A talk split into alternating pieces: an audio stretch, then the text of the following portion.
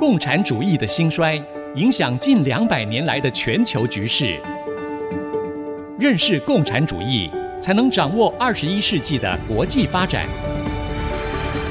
全球视角，大历史观点，欢迎收听《共产世界大历史》，吕正理说书。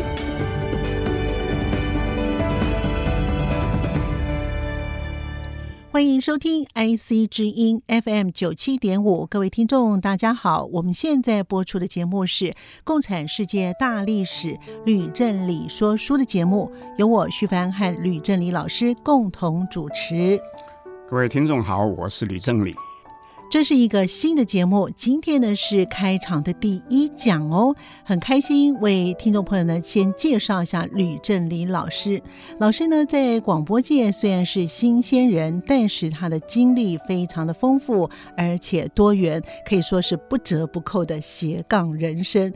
他在清华大学化学系以及化学研究所毕业之后，就进入了化学的行业，曾经担任过一家著名的跨国企业 ICI 公司在台湾的总经理，以及在中国大陆的负责人。后来呢，却转行成为企业的顾问，也曾经担任过二十几家公司在营运、在策略发展以及并购方面的顾问，是非常的专业。不过呢，让很多认识他的朋友呢，却跌破了眼镜。为什么呢？因为在二零一零年，他竟然出版了一本厚厚的历史书，可以说是煌煌的巨著，书名就叫做《另眼看历史》，其中把中国、日本、韩国跟台湾几千年来的多角互动的历史描述得极为透彻。并且呢，在第二年就勇夺了台北国际书展大奖。吕老师因此呢，就停不下来了，继续的写作。在去年七月份，他刚刚出版了一本新书，就是《共产世界大历史》，又跌破了许多人的眼镜。因此呢，我们新的节目就是以这本书作为蓝本来进行说书的节目。非常谢谢徐凡的介绍。刚刚徐凡说我是斜杠的人生啊，是。我要跟听众报告，到今天为止哈，徐凡的人生哈，相对的是规规矩矩的，从来没有跨过界的一个广播人生 啊。因为徐凡是在世新大学广电所毕业以后，那在过去很多年呢，都在教育电台、复兴电台还有中央广播电台啊三个电台工作过。所以呢，是个著名的呃广播人。谢谢。那他 曾经在很多年哈、啊、都入围啊金钟奖无数次，那么也有好几次呢是得奖了。所以我今天呢有这个机会哈、啊、来跟徐帆合作哈、啊，非常的荣幸嘞。哇，哪里哪里，这才是真正我的荣幸哦，能跟老师再一次的合作哦，非常的开心哦。我之所以邀徐凡来合作，其实后面有个很有趣的故事。那么。就在十年前，我出版那本徐凡讲的《另眼看历史》这本书以后，那时候刚好就徐凡他来邀我上他的电台去访谈，后来呢，又邀我到他主持的节目里面一起说书，把那本《另眼看历史》呢从头到尾讲完了，获得不少听众哈来信的鼓励，所以呢，我这次出版新书就约徐凡一起来制作另一个的。啊，说书的节目是的，我真的非常荣幸啊。呃，吕老师还记得我，记得我们当时呢，一共大概进行了九十六周，有九十六讲啊，获得许多的听众朋友的回响，所以呢，非常开心能够跟吕老师出的新书再一次的合作。那么，我们就开始要现在进入主题喽，老师。好啊，我们一起来。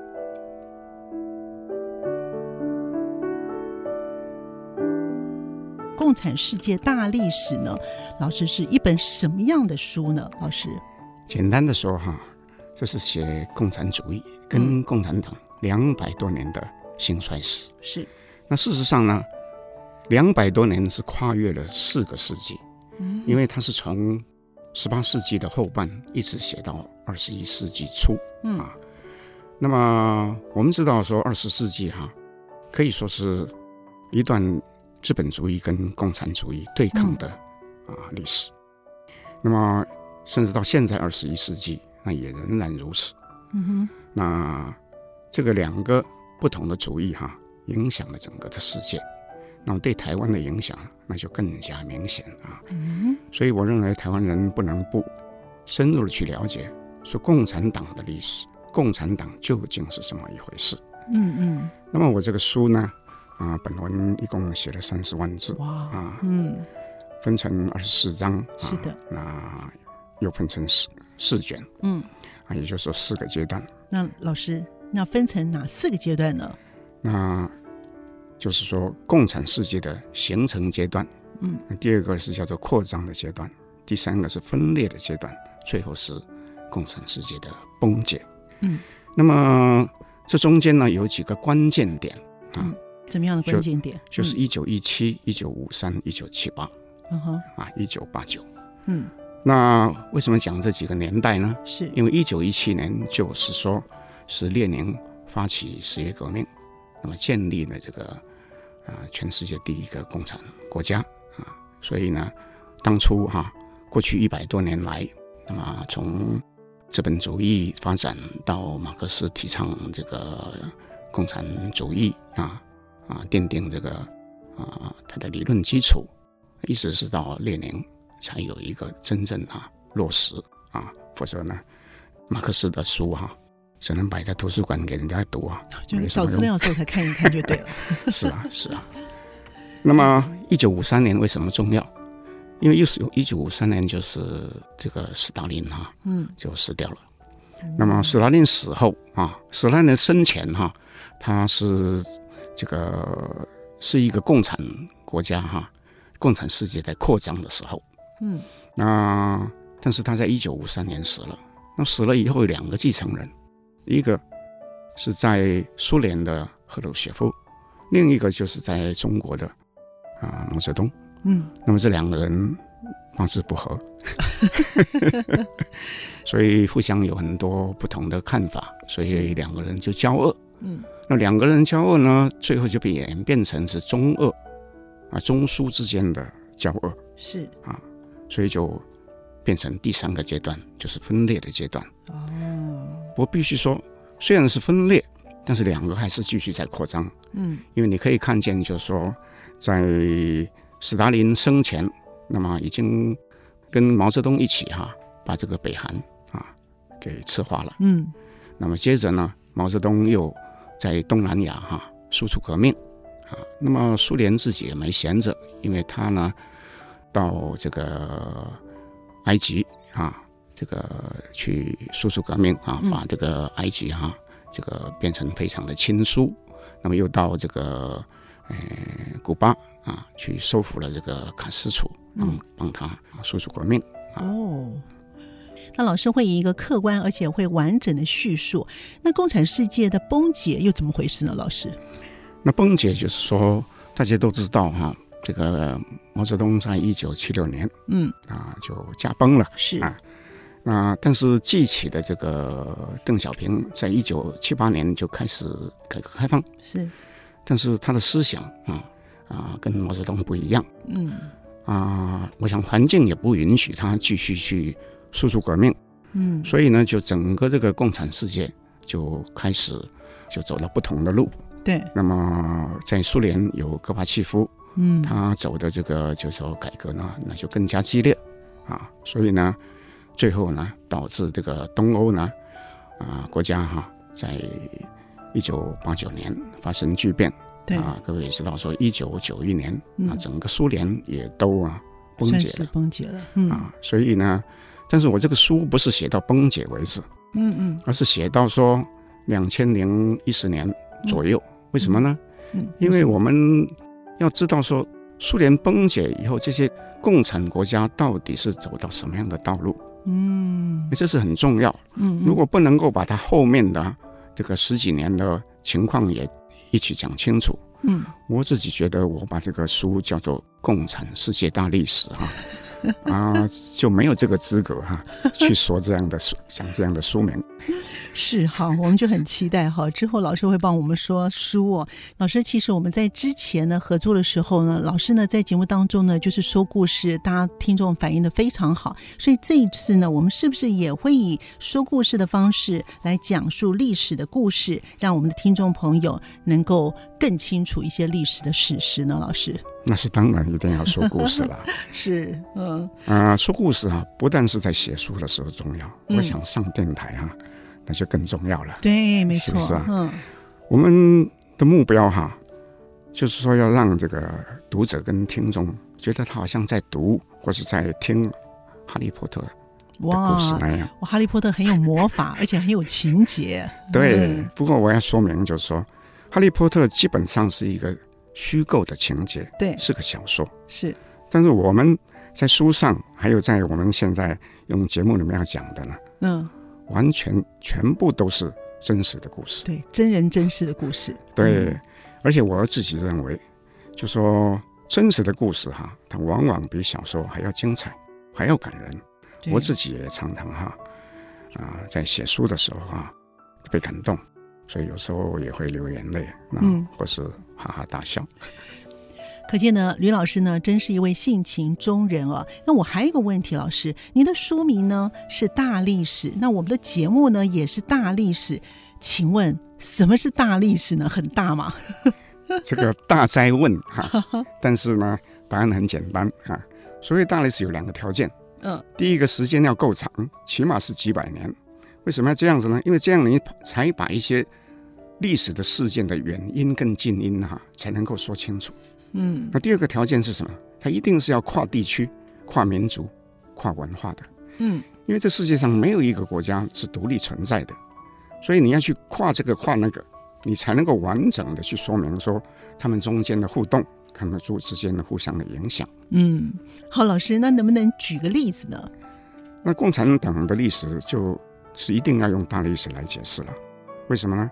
因为它的起源，我们刚刚已经讲了啊，是从马克思之前的资本主义就开始了，嗯，一直讲到后面。是的。那么呢，共产主义它又输出革命到世界上呢，世上有五六十个国家，哦，所以这个东西呢，必须要用这个大历史的跨领域哈、啊、跨民族的这个啊角度去观察才可以。嗯，嗯，所以果真是个大历史哦。我们先休息一会儿，马上回来。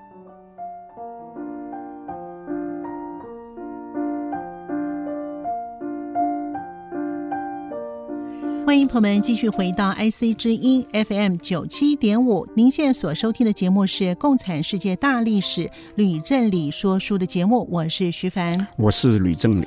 老师，您为什么要写这本书呢？那就要从我自己的故事说起了。嗯，如您刚刚介绍，我原本在台湾是在一家跨国公司里面工作。对，到了一九九五到一九九九之间，啊，就奉派啊担任。这个公司在中国地区的负责人，嗯，那时候呢，正是中国改革开放高潮的时期。那距离邓小平在一九九二年初南巡，他发表这个南巡讲话只有三年。嗯、是世界上各国的人啊，包括港商啦、台商啊、外国企业还有外国政府，都以为中国如果经济改革成功啊，将来很有可能也会放弃马列主义的。意识形态，嗯，会去进行这个政治改革。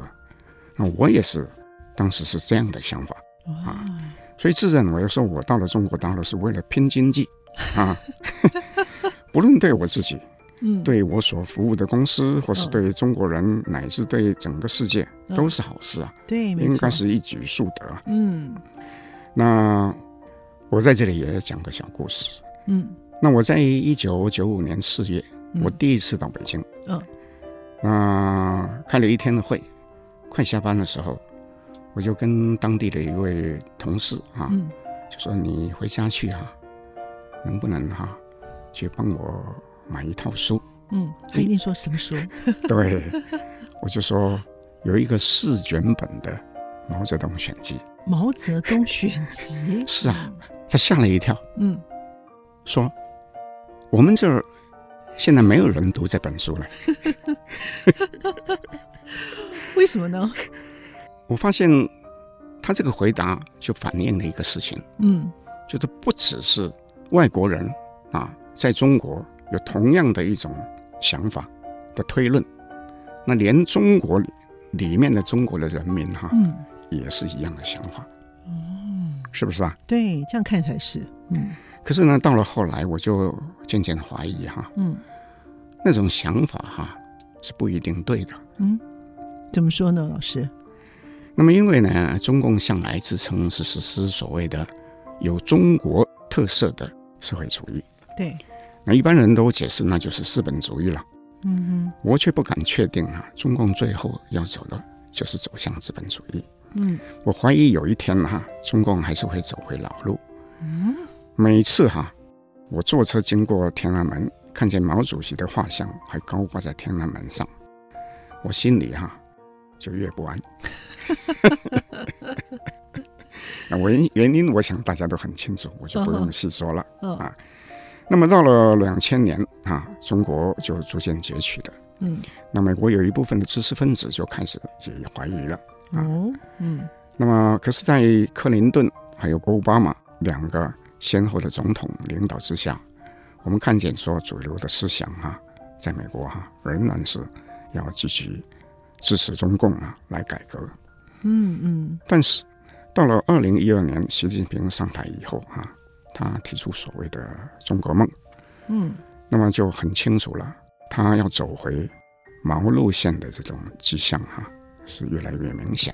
所以呢，美国人对中共有疑虑的人哈、啊。也就快速的增加。嗯，那老师刚才您说的这些，跟您想写的书又有什么样的关系呢？我那关系可大了啊！嗯，因为我观察到以以上的这些情况哈，嗯，我觉得世人哈对共产党的历史跟它的本质哈，其实都不够了解，所以会误判。哦，那我自己也认为我是这么误判的很严重。嗯，所以我就决定啊，开始去深入研究共产主义。跟全世界的共产党啊，那希望写写一本书啊，后来把它叫做《共产世界大历史》。嗯，我就是希望帮助读者能够更了解共产党啊。嗯嗯，就像丘吉尔曾经说过的：“你能往后看多远，就能往前看多远。”那老师，刚才您说的丘吉尔讲的这句话，到底是什么样的意思呢？我的解读啊，就是说。嗯并不是说人历史书读多了就能够预测未来，嗯、不是这个意思，没错，嗯，而是说，当你看到很多过去的历史，你就可以决定，帮你决定说你将来要走的究竟是什么样的路。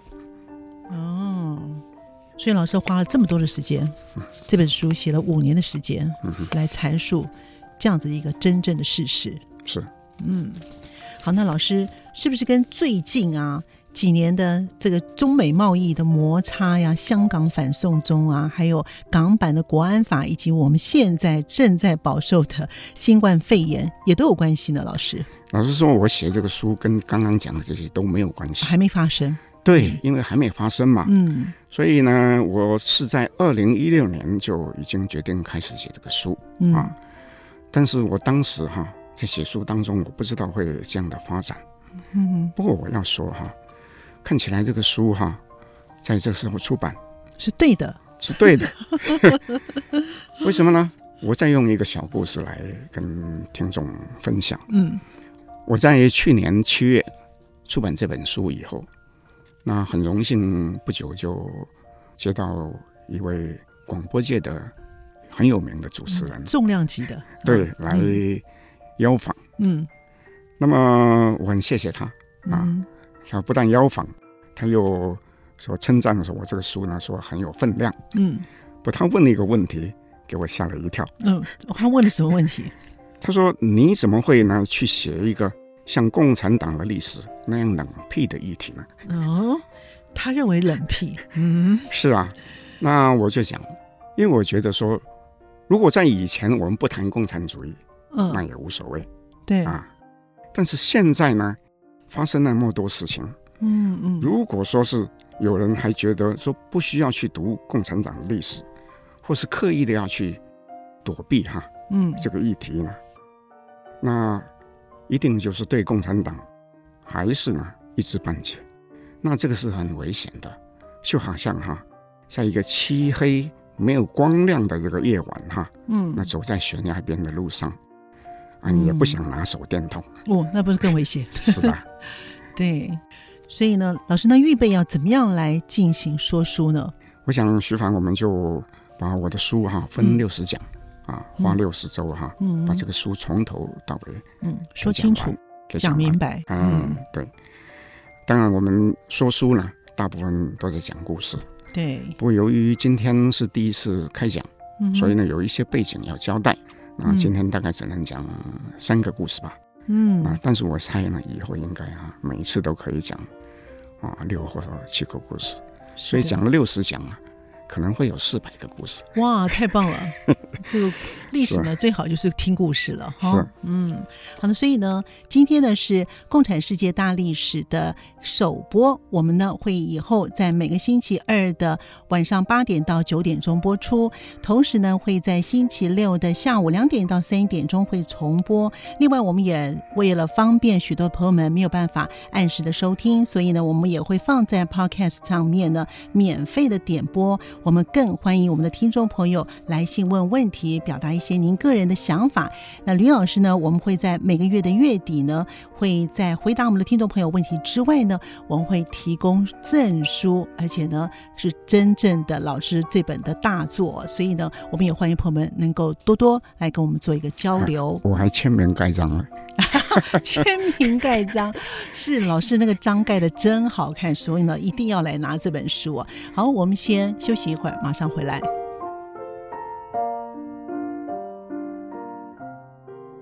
欢迎朋友们继续回到 IC 之音 FM 九七点五，您现在所收听的节目是《共产世界大历史》吕正理说书的节目，我是徐凡，我是吕正理。老师，我们刚才前面已经了解了之后呢，我们现在开始要听故事了。所以老师呢，是不是要开始讲故事了呢？是的，是的。我希望今天哈啊、呃，先介绍关于共产世界里面哈嗯几个具有代表性的人物的故事。哦，太好了。啊、嗯，那我希望说听众听完这三个故事就能够明白、嗯、啊，说共产主义为什么会兴起，它有什么问题？那共产世界为什么到最后会崩解？嗯。所以你可以想，我们第一个故事呢，那肯定呢是马克思，克思对不对？对，他是最重要的哈。嗯，OK。好，那马克思有什么样的故事呢？老师，马克思生在一八一八年。哎呀，这数字蛮好的。是的。那么他是犹太裔的德国人。哦。嗯、啊。如果用现代的语言来讲。那我们可以说，那他是个愤青啊。哦，为什么是就是愤世嫉俗 啊？那对现实呢，非常的不满。嗯。那么他有一个他他的搭档叫做恩格斯，哦，跟他一样，都愤青，都是愤青。哦。但是他们之所以是愤青，我觉得是有理由的。嗯，为什么？为什么呢？因为我们从政治看，嗯哼，当时主要是帝王的政治。哦，那帝王跟那个贵族都是在欺压百姓，嗯、特别是那些农民。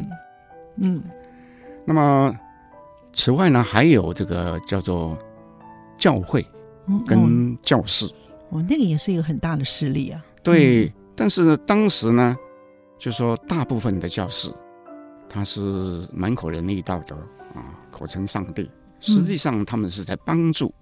这些帝王跟贵族巩固他的权势，嗯。啊，那还有一个就是说，嗯、当时资本主义已经上来了哦，所以有很多资产阶级，那么他为富不仁、哦、啊，那剥削工人，那导致社会上的严重的这个啊贫富不均，所以看起来他们是愤青是有道理的哈、哦。那老师，那为富不仁到底到了什么样的程度呢？那我就要引用哈，嗯。英国有一位哲学家叫做罗素，哦，他曾经讲过的一句话，嗯，他这样说：资本主义在今日已经不容于世界，人类的遗产已不是资本主义所能保全。嗯哼，这个话是不是很重？对，非常的重。嗯啊，所以马克思跟恩格斯两个人在一八四八年共同发表。共产宣言，嗯，它里面讲什么呢？他说要消灭资本主义，要废除私有财产制度。嗯嗯，他们认为在共产主义的理想的新世界里面呢，嗯，将会是人人互信互爱，永远没有战争，嗯哼，也不再有人与人之间的对立，嗯，也没有民族跟民族之间的剥削对立。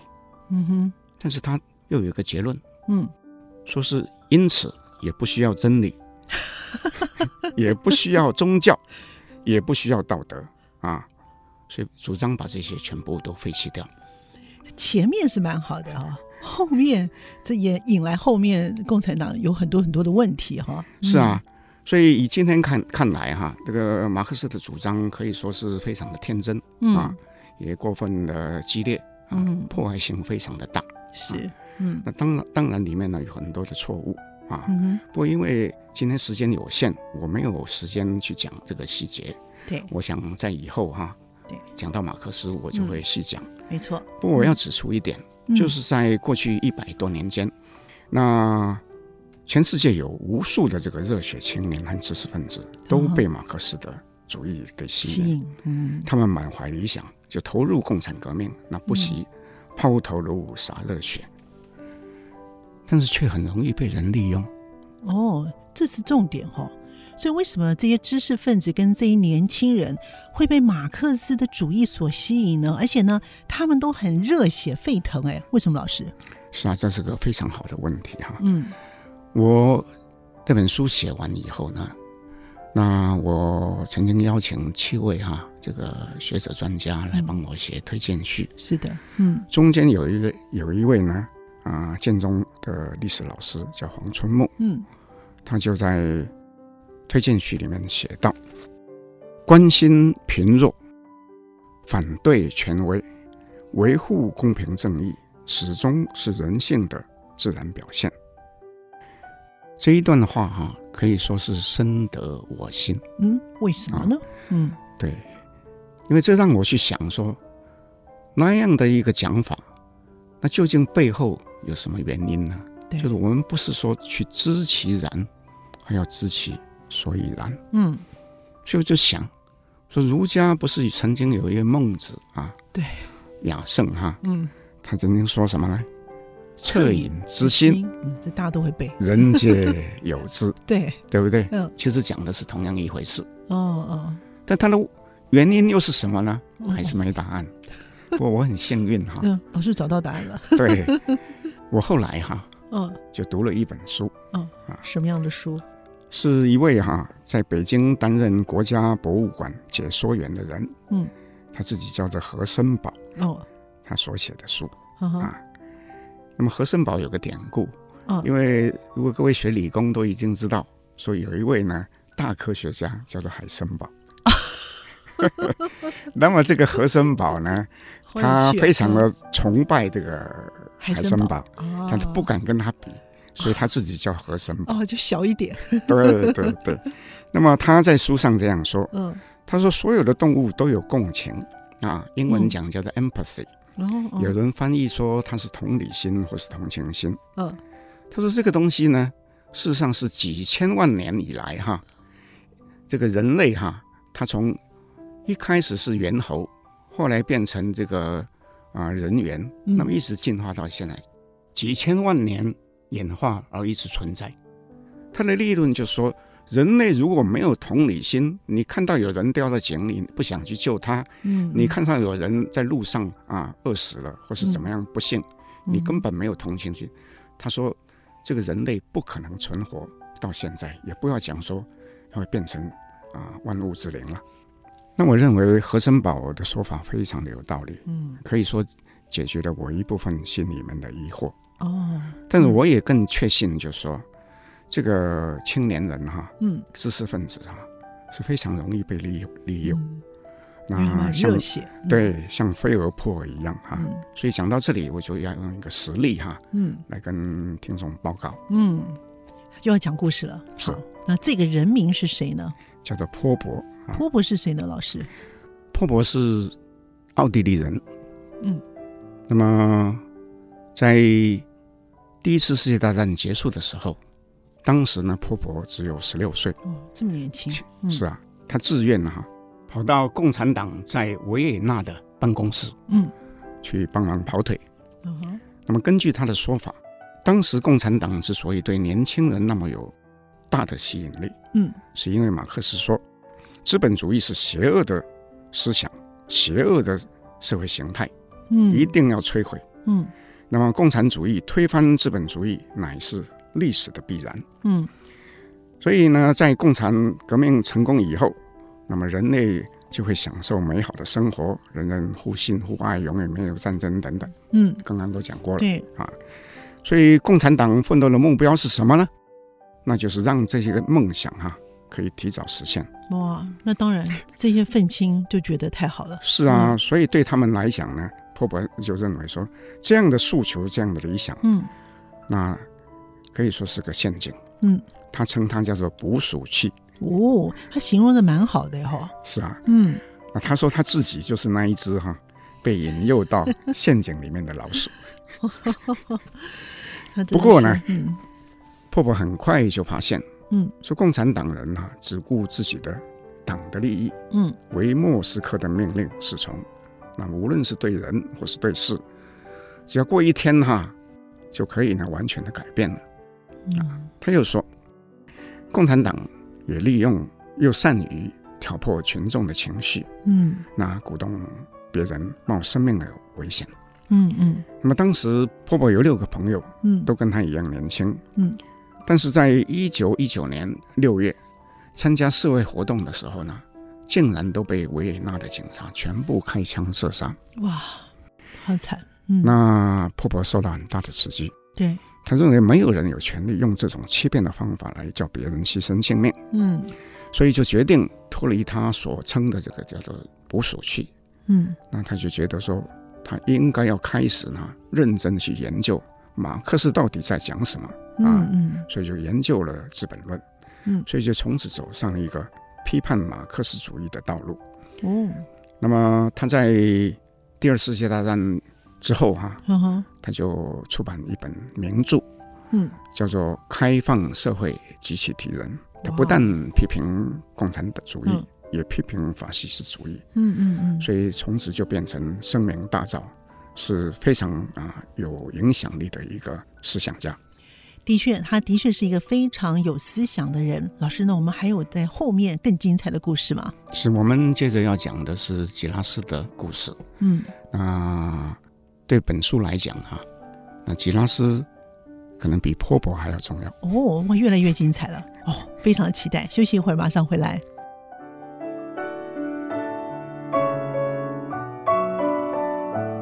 您现在所收听的节目是 IC 之音 FM 九七点五《共产世界大历史》吕正理说书的节目，我是徐凡，我是吕正理。哇，越来越精彩！老师，刚才您说呢，吉拉斯呢，在这本书当中呢，是一个非常重要的人物，他又是谁？为什么重要呢？老师，啊我们这样说，嗯，就关于共产党，当然反对的人非常的多，对。不过我个人认为。在所有反对共产党的理由当中，那最重要的一定不是那些主张资本主义或是自由主义或是其他社会主义的人所提的意见，因为他本来就是站在对立面嘛。对，没错。最重要的是听什么样的意见？听那些曾经在共产阵营里面从事共产革命，后来呢却站在对立面这样的人的意见，那是不是更有参考价值？没错，我们刚才讲的坡博就是一个，嗯。但是波伯替共产党跑腿只有几个月呀，所以呢，那么吉拉斯为什么重要？就是因为他曾经是共产阵营里面的一个大人物。哦，嗯。啊，我想听众可能不知道吉拉斯是谁，没错，但一定有人听过说南斯拉夫共产党有个头头，嗯，叫做迪托，哦，迪托听过，对，所以迪托是南斯拉夫共产党的领导人。嗯，那么手下有很多伙伴，嗯啊，其中呢跟他非常亲密，而且被认为是未来的接班人的呢，哦、那就是吉拉斯。哇，那他的地位的确重要。嗯，对。那么吉拉斯他是从大学时代就已经加入共产党，嗯，啊，矢志革命。嗯哼。那么他在革命阵营里面呢，他可以讲说是能文能武。哦。觉得文的话呢，他是负责整个这个共产党的意识形态，包括办报纸。嗯，武的话呢，他也能够带兵打仗。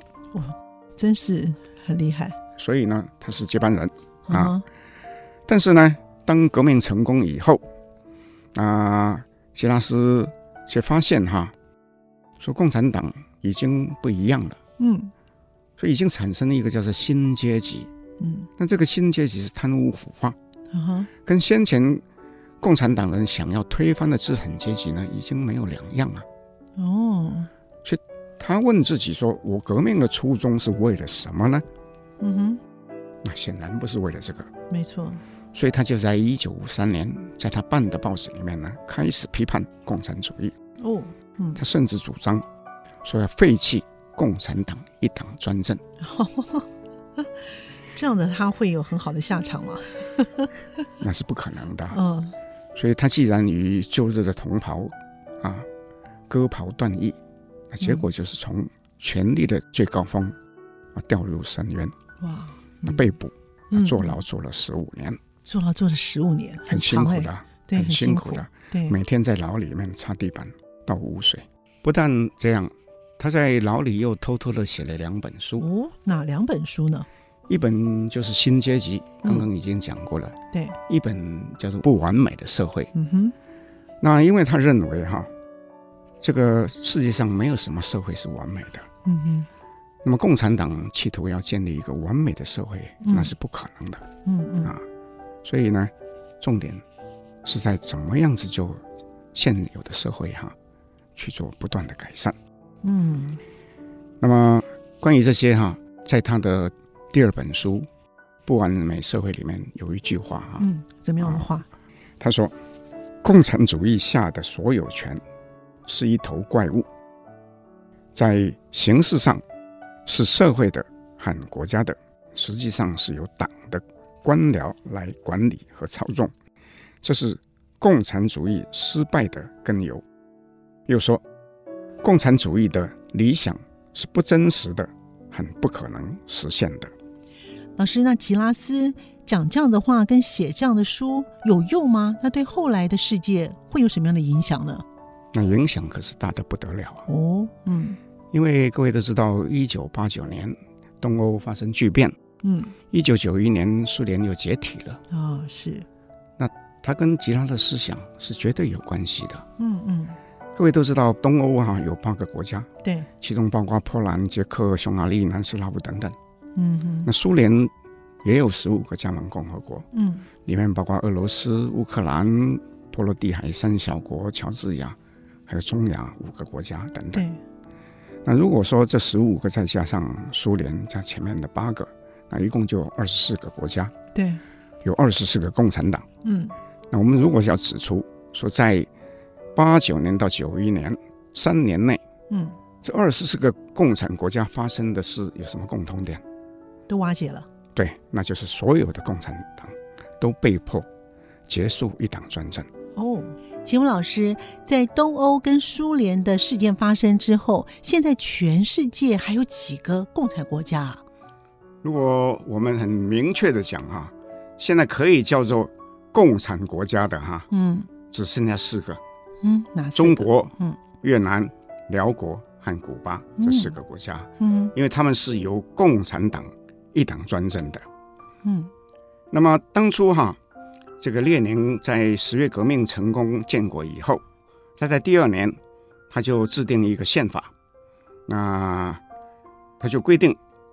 就是共产党在苏联里面呢是一党专政，那么从此以后，全世界所有的凡是共产党武装夺权以后所成立的新国家，也一样的都在宪法第六条里面规定是共产党一党专政。所以呢，事实上呢，人民你说有没有选择？没有选择。那我原本我以为俄罗斯跟北韩呢、啊、也是共产国家哎，赵老师您刚才说的好像不是哎。是啊，所以呢，我想你这个问题非常的好，因为我知道有很多人哈、啊、误以为说普丁的俄罗斯还有金小胖的那个北韩哈、啊，嗯，也都是共产国家，那其实不是哦、嗯。那为什么呢？因为我们先从苏联讲，早在苏联解体的过程当中，当时。这个俄罗斯总统叫做叶尔钦，记得吗？是，他事实上在苏联还没有解体之前，哈，就已经宣布共产党是非法的，啊，嗯，所以就命令这个共产党解散。那么，所以现在在俄罗斯呢，最大的一个政党呢，是由普丁所控制的这个统一俄罗斯党。那每次选举的时候，这个党都拿到起码是七成以上的选票。哦，啊，嗯，那么他还有共产党，这个共产党呢，他拿到了选票呢，每次大概不超过十 percent。哦，啊，所以呢，他名义上是一个。好像有一点多党制，那实际上呢，嗯、呃，也差不多是一党专政了。嗯、OK，那另外呢，我们讲金小胖，嗯、那么金小胖他，你知道他是一个家天下的，对，因为他的爸爸叫金正日，他的这个祖父呢叫做金日成，啊，是从那时候从金日成开始呢，这就，就已经变成是金家一家呢在统治的。那么他们实际上很早就想脱离啊、呃、共产主义。的这种我们讲阴影吧，哦、那所以呢，他就自己创一个叫做主体思想。嗯、那主体思想就是我在朝鲜，就说我们他自己觉得说他不是靠共产主义来获得他的政权的，所以他呢就要撇清，所以他说他叫做啊主体思想。那所以我们现在呃宪法里面呢根本就没有马列主义。嗯。嗯好，那也就是说呢，老师刚才这样子说明之后呢，原来呢，俄罗斯跟北韩不是我们想象中的共产党啊，所以呢，我想再问最后问题哦，我们刚才有提到吉拉斯哦，那吉拉斯是不是也认同资本主义呢？老师？哦，这个非常重要的一个问题，谢谢你来问这个。那先讲答案，嗯，当然不是，嗯，为什么呢？我们要先问一个问题：当年吉拉斯参加革命，他的初衷？究竟是为了什么？就是为了要社会上的不公不义，要打破贫富不均跟不公不义嘛？嗯、对。所以说，虽然他断言说共产党一党专政是一条完全错误、不可行的一个道路，但是假设说资本主义不经过适当的修正而继续的发展，甚至于过度的发展，那你说吉拉斯有可能同意吗？当然不可能。是啊，嗯，所以呢，说到这里，我就要引那个吉拉斯啊，在刚刚啊我们讲过的，他讲了一段话之后哈、啊，有另外一段呢，接着讲了，也是非常的重要的。嗯，我就讲他的原话。嗯，他说：“但人类社会从来都不是完美的，有待不断地改善。因而，马克思主义意识形态。”虽然终将没落，新的思想必能从其废墟中茁长出来。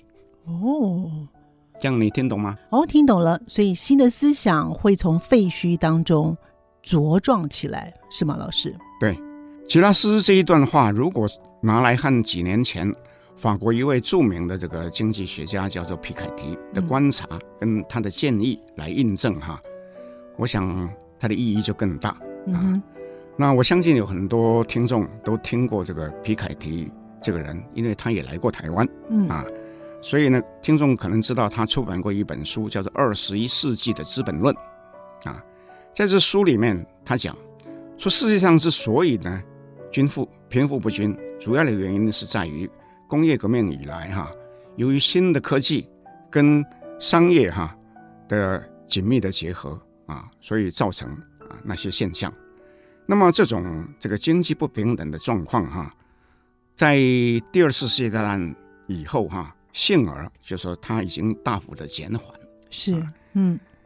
不过他又在书里面哈引用大量的统计数字说，从八零年代以来哈，全世界的贫富不均的现象哈，又已经日渐的恶化，到了本世纪初，就是二十一世纪初。嗯，在欧洲、美国有很多国家里面，贫富不均的情况哈，其实跟上一世纪的二十三零年代哈已经严重一样严重了。嗯，所以说皮凯提啊呼吁资本主义国家应当要及早进行大幅度的财经及税务的改革啊，以免太晚了。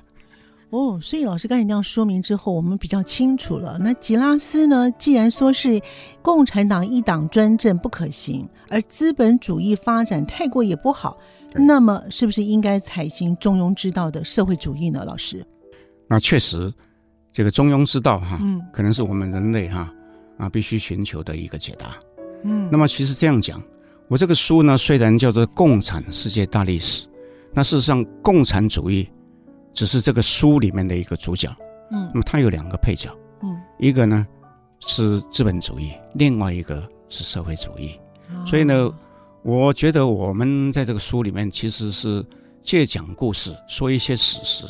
那么究竟怎么样的中庸之道，怎么个折中是最好的解答呢？我觉得呢，应该留给他听众哈，自己听了这些故事以后，自己去下结论。是，嗯。今天呢是《共产世界大历史》吕正理说书的节目的第一讲，在这边呢，我们先告一段落。不过，我们的听众朋友可不要转台，因为呢，后康呢在后面。我们非常期待我们的听众朋友呢加入我们的行列，能够问问题。请你呢找寻到 triple w 点 i c 九七五点 com 是 IC 之音的官网，找到。共产世界大历史的节目的页面，在下方能够问问题。每个月在最后一周，我们会回答问题。另外呢，我们有六本书，吕老师的这本呢《共产世界大历史》的非常有价值的书呢，送给我们的听众朋友。我们选中之后呢，我们会赠书活动。另外呢，这个节目呢会在每个星期二的晚上八点到九点钟播出，在每个星期六的下午两点到三点钟会重播。另外，我们有 Podcast 的，有上下两集播出，欢迎朋友们能够踊跃的问问题题。感谢听众朋友的收听，我们下次见。各位听众，再见。明白过去，才能洞悉现在，展望未来。共产世界大历史吕正理说书节目，由公众小额募款所得赞助播出。